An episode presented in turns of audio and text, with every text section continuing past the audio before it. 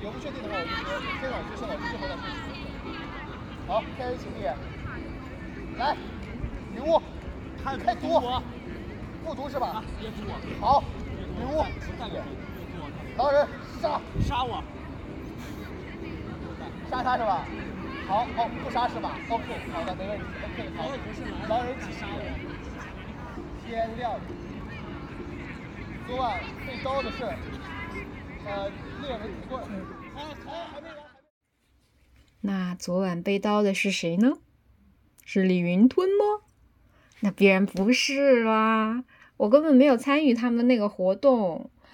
啊，这场录音呢是国庆节的时候啊，我某一天晚上跑步路过了学校的草坪，忽然发现，哇塞，这个草坪上好热闹呀！就有很多的同学在上面围围在一起，然后做成一圈，点着这个手电筒，有的在唱歌，有的在玩游戏，然后有的在弹琴。我我，然后我就想，可能是因为疫情原因，大家都待在学校，国庆没有出去玩，然后就给大家创造了一个天然的这样一个非常好的破冰交友的这样的一个机会。嗯，就是我想很多本科生刚进学校的本科生和研一的那种啊、研究生，他们都非常热烈和渴望的想要去谈恋爱呀、交朋友呀这种，所以我想。这也是非常，就是充满着青春气息的呃场景，非常有氛围感。然后我就录下来了，然后就不小心录了他们玩狼人杀的一个片段。后来听一听还蛮搞笑的，所以我就把它放在片头。嗯，其实我当时就是因为我本来是在跑步嘛，然后就是因为那个氛围感太好太好了，所以我就停下来，然后专门走到草坪中间去录了一圈。嗯，我我给我当时给我的第一个就是这样的一个很热闹的场景的冲击，就是让我想发出《致命女人》当中刘玉玲发出的那个感叹：“Oh youth”，就是“哦青春”，这这才叫青春呀！就是大家都是特别渴望谈恋爱的，那校园恋情它就是这样。哦，既然说到这里呢，就是说到国庆，就不得不说像我们现在这种九五后啊。就你拿着手机，国庆节刷，一定会在朋友圈刷到某某同学又结婚了，怎么怎么样。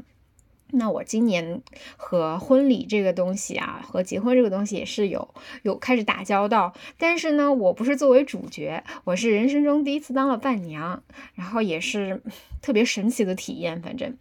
嗯，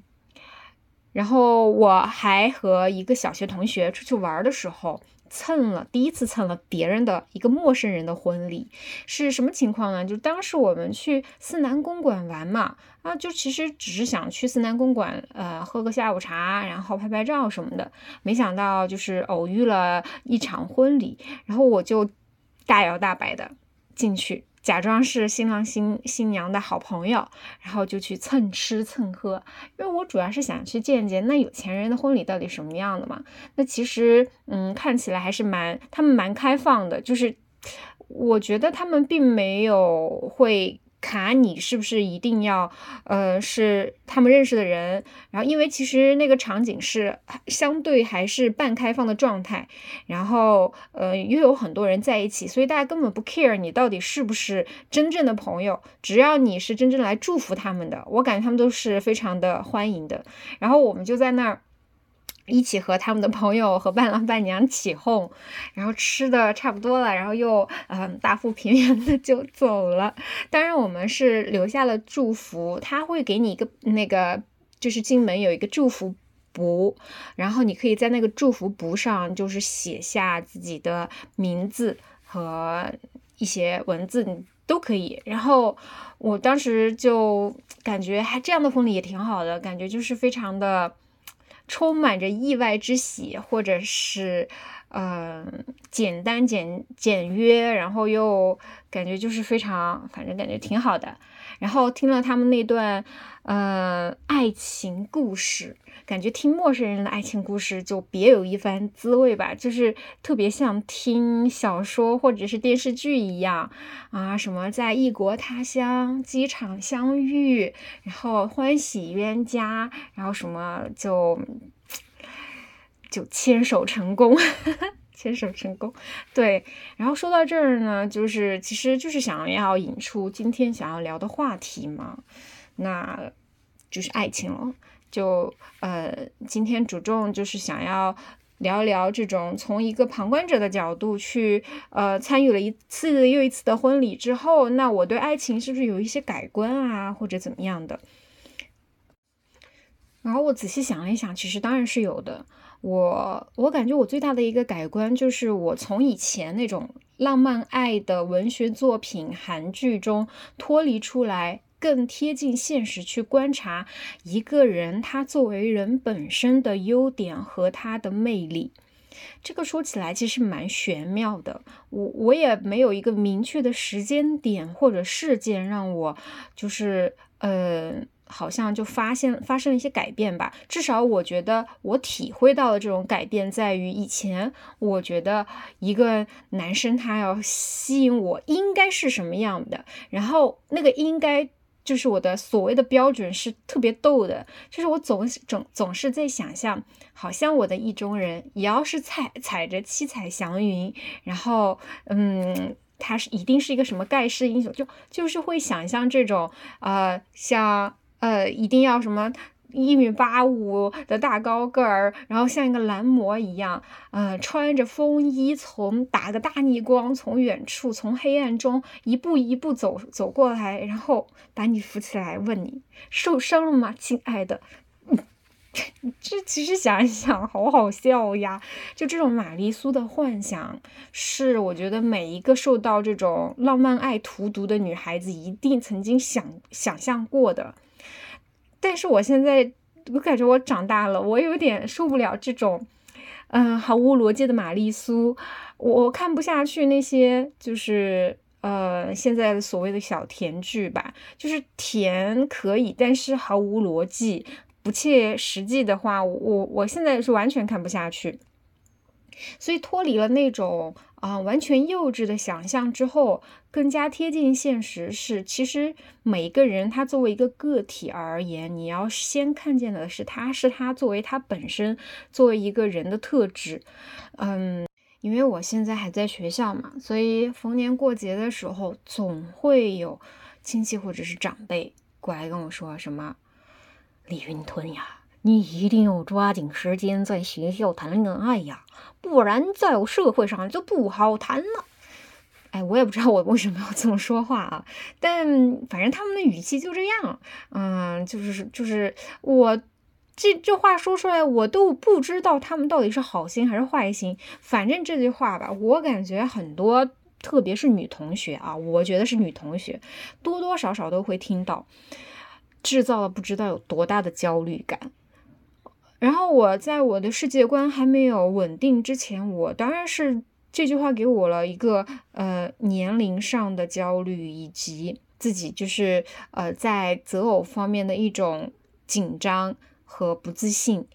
就仿佛好像没有在学校里谈过恋爱的人，他就不配成为人了一样。他进入社会了，他也就没有好下场一样。其实这句话，我觉得他从逻辑上 totally 就是一句 bullshit，一个刻板印象，一个制造制造焦虑的狗屁。我给大家解构一下啊，你说这句话是不是有问题？首先，我们说对于那些圈子小的朋友们，他们在学校的时候。也是比较内向的圈子比较小的圈子小的人，他在人生任何时刻，他都选择于保持不要那么的泛泛之交，而是我有那么一两个好朋友就够了的。这样的人，他在学校也是这样呀。这种小孩子，他到了工作的时候，换了一个环境，才会让引入一个外生冲击，对他的稳固圈子打破他这个一个就是就是这种呃现状。增加一些变数，这样才能达到认识更多人的目的嘛？那这样说的话，对于那些圈子小、比较内向的小朋友们，那他工作了反而是扩大自己的圈子，因为他会因为工作，嗯的这种需要去认识各种各样的人。那对于他们来说，反而不是这样的，不是，反而可能出了出了学校更适合谈恋爱。那这是属于圈子小的人，这句话。不适用。那对于圈子比较大的那种非常外向呀、乐观呀、积极乐观呀、特别容易脱单的人，对吧？那他在学校脱了单。但你知道，能从校服到婚纱这样的 CP 也是非常非常少的，是极少数的。你所看到的婚礼上那些结婚的，几乎都基本上是校服走到婚纱的这种。那他这是处于一种幸存者偏差。这部分结婚的人，你看到的是校服到婚纱，但其实是因为他们能结婚了，才被大家看见，而那而那些。那么多的死去的校园爱情都不被你们看见而已，所以说，你说圈子大的人也跟这个其实没什么关系，对吧？圈子小的人跟这个也没什么关系。那校园爱情是人走入婚姻的一个非必要、非充分条件，非必要、非充分还说他干啥呀？所以他根本就是一个制造。焦虑的狗屁逻辑啊，就是一个狗屁话。所以，嗯，你在一个世界观不稳定的小孩面前制造这种焦虑，我觉得有些时候是怀有一种，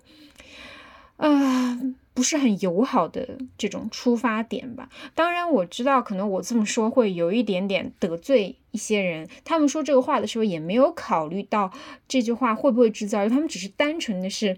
觉得好像呃用这句话来对你表示一些关切和关心。就是，我就希望在这里告诉大家，就是特别是那种，嗯，年龄还比较小的小朋友，他比较焦虑于我还没有谈恋爱这件事情上。我我我告诉你，在学校里谈不谈恋爱，跟你最后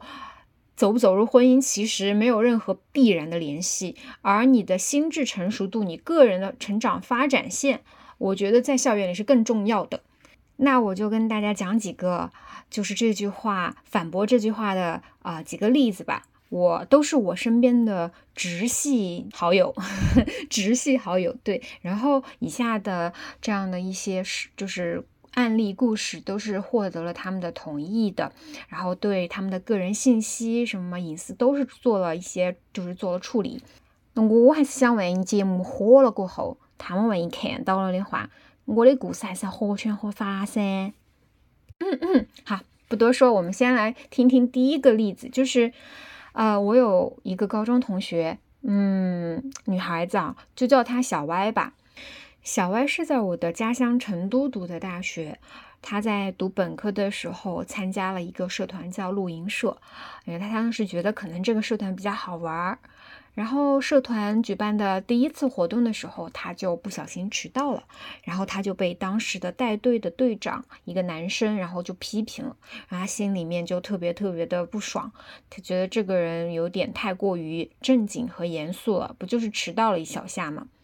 然后在第二次、第三次的活动当中呢，他和这个男生就逐渐的了解，发现这个带队队长这个同学非常的负责任，并且呢也很有自己的想法，嗯，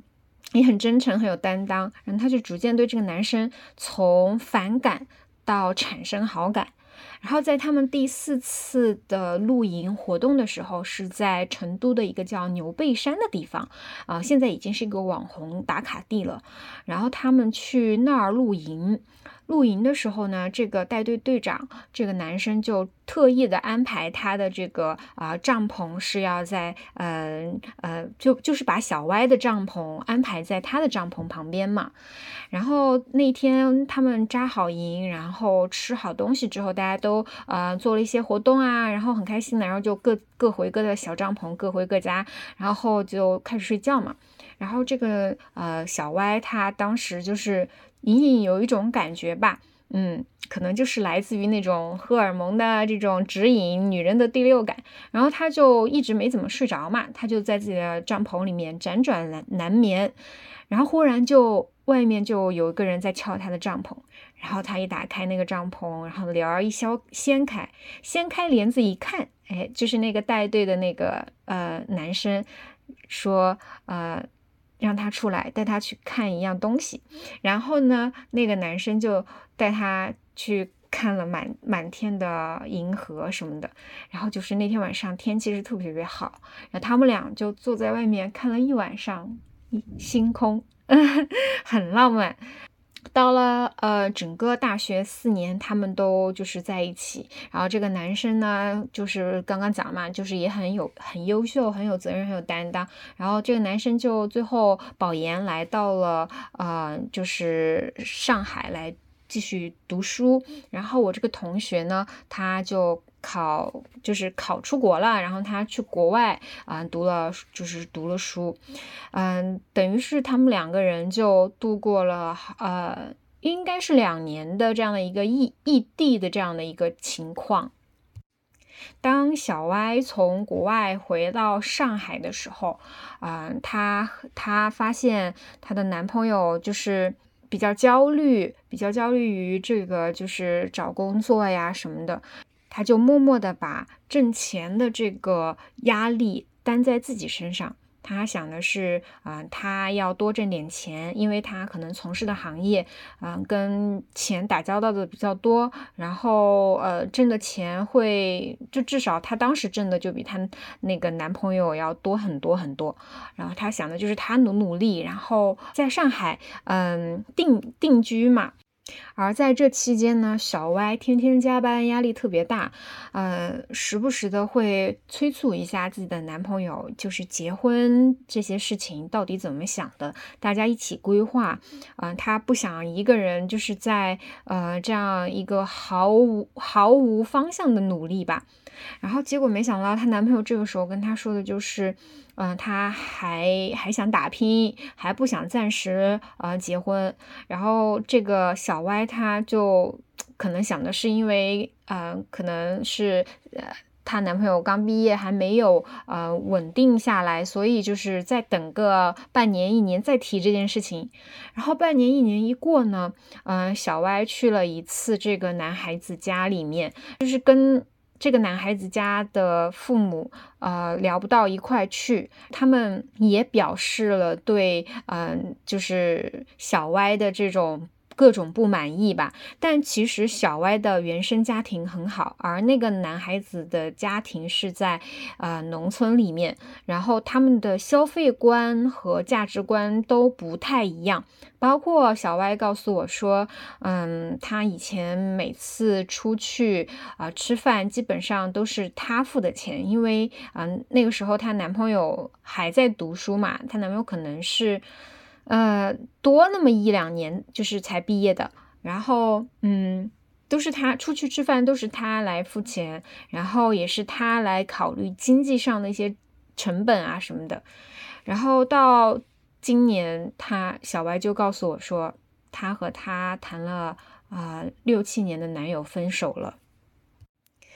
就是他告诉我说，嗯，因为实际上到现在这种啊状况境遇下，已经很难说有当初那种很懵懂的、不计较现实的这种感情了。两个人面对面，有些时候甚至没有什么可说的，感觉无话可聊。嗯，然后就是这样，他们就。放弃了这段感情，小歪告诉我，他提出分手之后，他的感受不是很痛苦，也不是那种嗯可惜呀，然后惋惜或者是不舍呀等等，而是一种解脱、解放。他觉得就是这种经济负担全部压在他身上的那种窒息感太痛苦了。她说她天天加班，就想的是要靠她的努力，然后赶紧在上海能够，嗯，就是嗯。定下来，让她和她男朋友都有一个家嘛，就是想要买房什么的。然后我发现，其实男生他说，就小歪的前男友就会经常说的是，就是你为什么要这么现实，或者是你为什么要这么着急？我发现他们就是在就是出了学校之后，在对人生规划和理解上，他们的步伐或者节奏就不一样了。我觉得这种不一样可能是跟原生家庭有关系的，当然也跟性格有关系，也和他们。离开了学校之后，每他们不同的遭遇有关系，所以我就说，呃，有些时候你在学校里面谈恋爱，很有可能不成功的原因，就是在于你们当时在没有面临现实的打击的时候。看起来只需要两个人你你你你情我愿就可以促成一段亲密关系，但是等到进入到社会之后，面对现实的各种啊，就是面对现实的各种挑战吧，你的感情受到的这种。阻碍呀，这些其实是非常考验两个人对亲密关系维护的这种能力的，而这种能力其实背后又是跟就这种原生家庭的影响啊，其实就说白了，其实就跟门当户对这种东西太相关了。你的价值观不一样的，你你那小歪其实这个人性格非常非常好，也非常温柔嘛，也非常体贴，嗯。就她她的前男友也不是不好，但他们俩没有什么太大的争吵，也没有原则性，就是没有那种什么劈腿呀，然后什么 YP 的这种呃不好的事情，没有这种事情，也没有第三者嘛，所以他其实完全就是一个嗯价值观原生家庭导致的，而这些原生家庭的影响呀，价值观的影响，在学校里面有些时候是真的很难看出来的。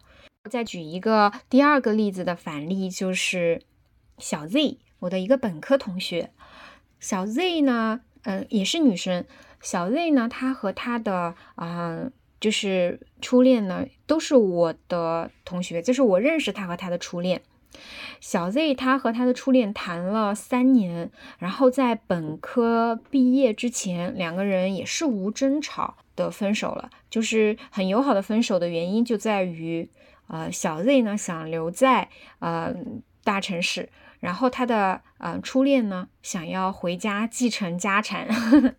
就是因为他的初恋是一个嗯，就可能在当地还小有资产的这样的一些就是土豪，然后就想要孩子回家嘛，嗯，然后他小 Z 初恋的家乡又离嗯北京非常远，所以他们最后就是呃友好的分开了。可是友好的分开这件事情。就是在他们谈恋爱的时候是没有没有考虑过的嘛，然后当初谈的时候是轰轰烈烈的，在在我们本科的时候，嗯，对，所以就是其实你可以看到地域的影响、原生家庭的影响，对校园爱情来说都是非常非常致命的打击，所以能从校服到婚纱需要的努力非常非常的大，当然这是一定是很美好的。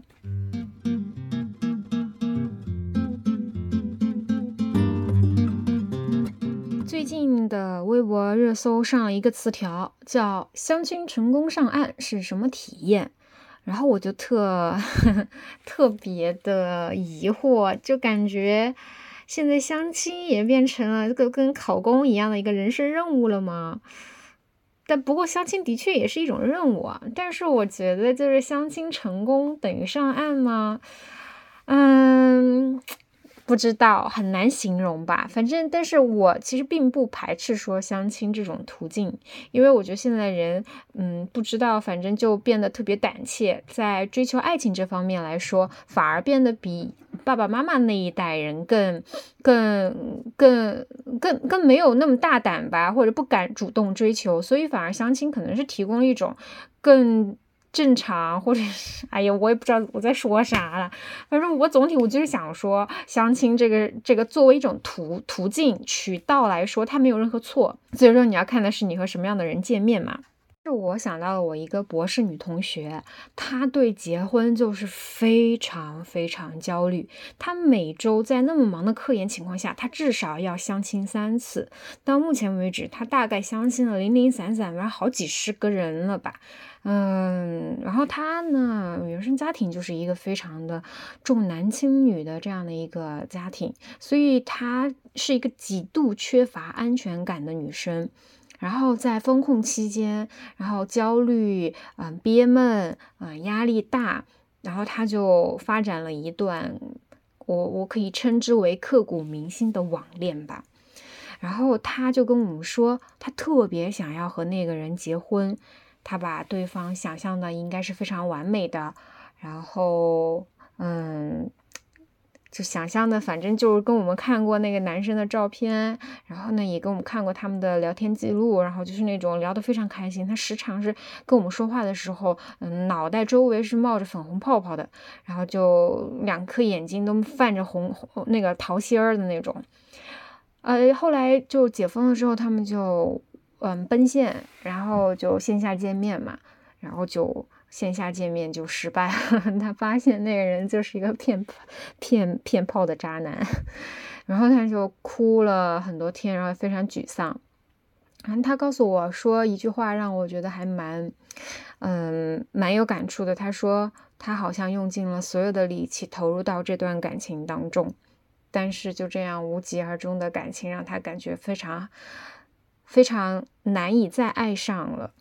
就是很难再用同样的这样的热情去投入到另外一段恋情当中。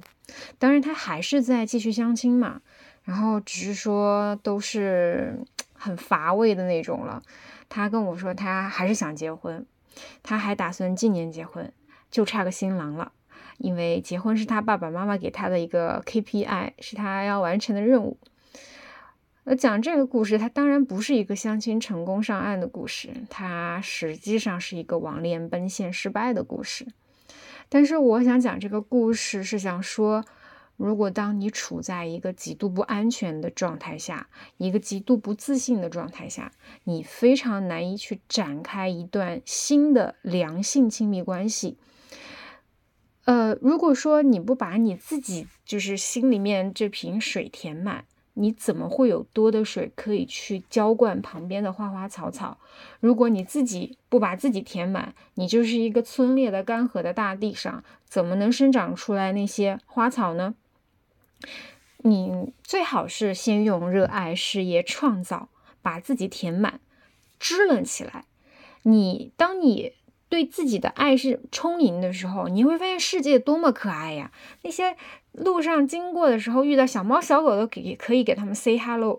就你这种状态下，你会发现你很容易去爱上别人。为什么？你会你带着爱的视角看别人的时候，你会发现别人的可爱之处；你带着不自信怯懦的视角的时候，你就容易发现别人的缺点，就是他们的不可爱之处。所以你要先把自己变成一个可爱的人，这样去开启一段良性亲密关系是最好的。而哦，我这里讲的是重新开启嘛。那有些人他本来就处在一段非常好的亲密关系当中，然后他在有一段亲密关系之后，去经历到了这些不如意呀、事与愿违这些事情的时候，他的亲密关系可以来给他一心理支持。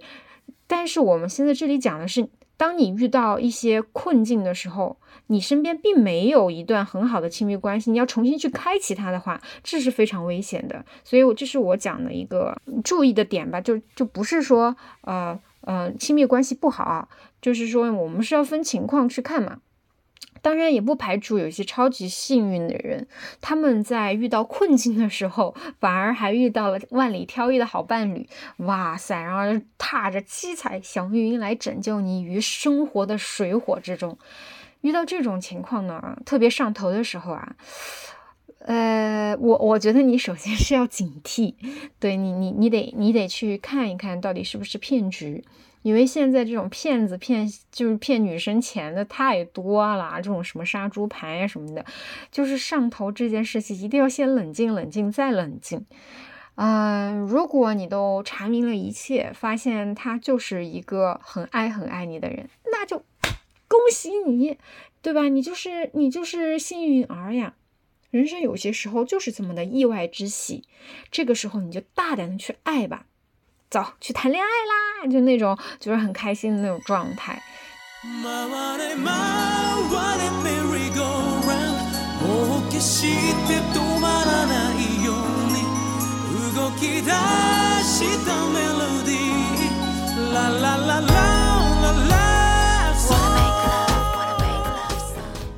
我最喜欢的关于爱情的，呃，电视剧有两部，都是日剧，一部叫《悠长假期》，然后男主角是木村拓哉演的，女主角是山口智子演的；另一个叫《零秒出手》，啊，男主角是山下智久，女主角是北川景子，反正颜值就颜控狗，完全可以直接入这两部剧，他们都长得很好看的。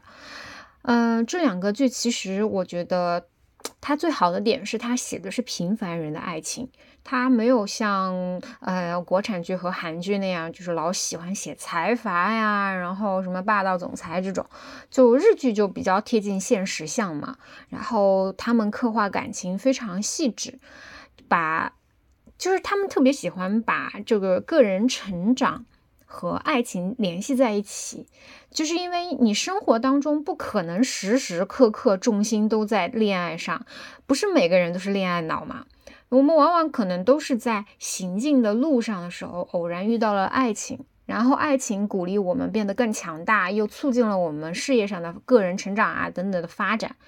然后这两部剧呢，啊，都有他自己可以提纲挈领的这种体验。嗯，对，就第一个是 Don't worry, be happy，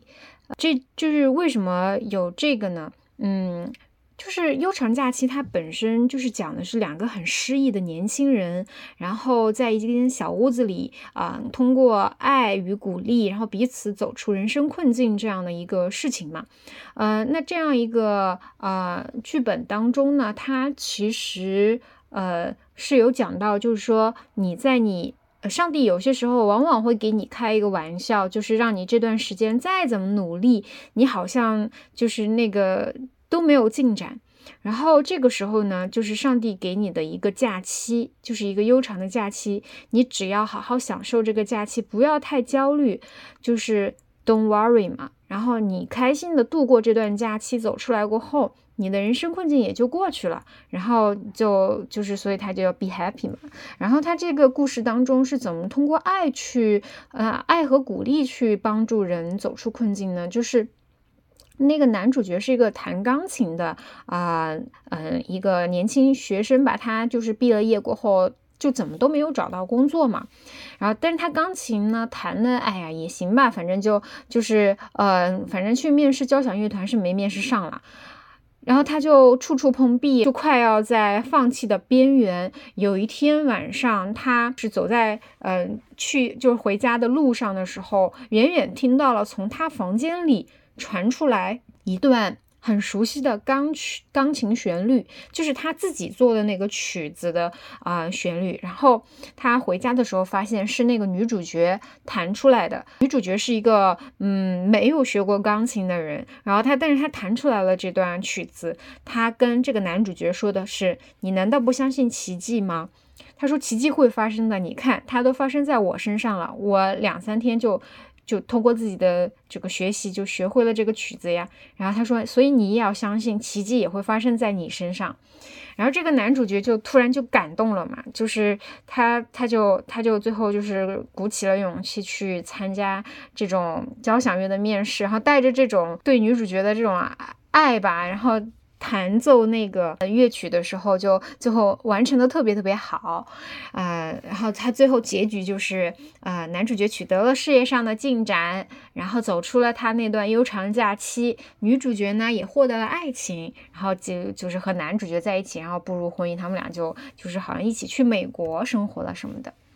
对，然后就是这么一个故事，呃，包括零秒出手，它也其实呃实质上是和呃悠长假期是内核是一致的。它的题眼是 Love makes us strong，就是爱让我们都变得强大嘛。嗯，它也是同样的套路吧。反正就是说两个都在事业困境，然后什么爱情事业都不顺，彼此相遇，通过陪伴、鼓励、爱，帮助自己走出这段悠长假期的故事，都是这样的内核。然后我就觉得这些我喜欢的这些剧里面，好像都是女主角的内心非常强大，然后她们生活态度非常乐观积极，并就是感觉就是像打不死的小强一样的那种，就是通过他们这种强大的呃灵魂去拯救了这样男主角的这种虚弱小无助的男主角这种。故事吧，所以其实，在某种程度上就是大女主剧呀。然后灵魂强大也是强大呀，谁说一定要有钱，事业上强大才叫强大，对吧？然后反而在我的以我的视角来看，这些女主角反而是那个踩着七彩祥云的盖世英雄，而那些男主角们，他们感觉都都是那种等待着被拯救的紫霞仙子。对，呃，我我然后我就在想，其实其实谁告诉我们女生就不能做至尊宝呢？就很奇怪呀，我们往往想的都是我们是等待的那一方，等待别人拯救的那一方。可现实谁说的一定就是女生一定要是被等待拯救呢？就你其实你可你你有可能是拯救别人的那一方。所以我就在想，这个社会对女生的规训到底这种力量有多大，在这里就体现了。我们似乎一直都不敢转念一想。至至尊宝可能是我们自己，我们自己可能是盖世英雄，而是一直在把一个本来是盖世英雄的人，要想象的是无比弱小的，是等待被拯救的那一方，这就是社会对女生的规训嘛。所以我觉得要从这种规训中解脱出来。其实你在现实生活中没有像影影视剧当中那么的刻板印象的，我们还是作为一个独立的人先看待，然后再是男人女人嘛。所以你如果自己是很强大的，谁告诉你不能成为至尊宝呢？那我就是至尊宝，我就是可能要充当别人的盖世英雄呀。这忽然让我想到，就是我参加的那个婚礼上，让我最动容的一个环节，就是新郎新娘的誓词。然后我听到新娘在婚礼上写到过一句一个片段，让我很感动或者很动容，就是她说。他在高中的时候，每天努力，晚上回宿舍就会想象，以后自己的对象在大学出现的时候，嗯，就是为了能见到他，嗯，这个时候的努力是值得的。然后他就经常在自己学累的时候，想象有一个人在那个远方在等着他，他就有无限的动力。然后到现在呢，他就找到了他这个，嗯，指引他。给他动力的这个人，这段诗词让我感受到了一种温柔的力量感。我也想写一段婚礼诗词送给那个我还没见到的他吧。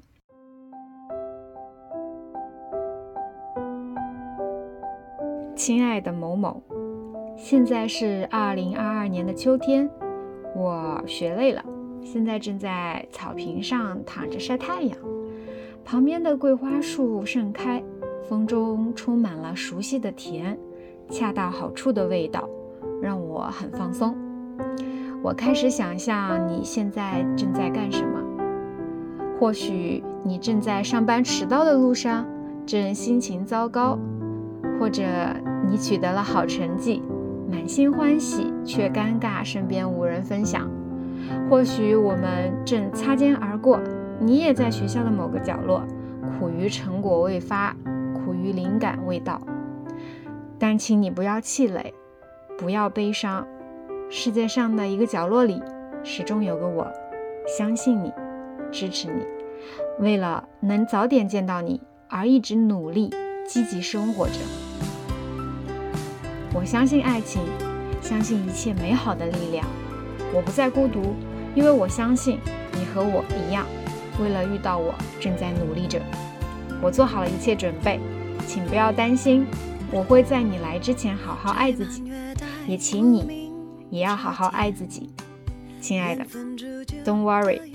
be happy。有名字的眷恋，爱的冠冕，像海洋容纳了雨点，你承接我一切。爱的同心圆，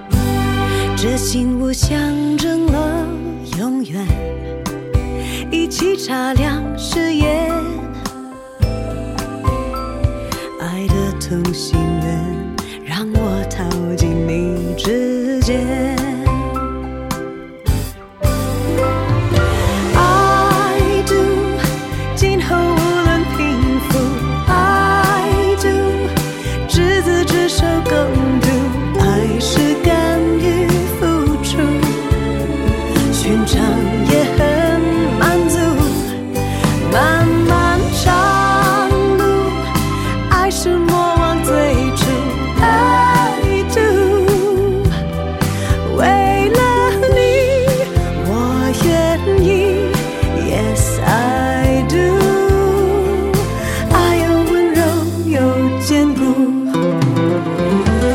当世界一直在变，你没变。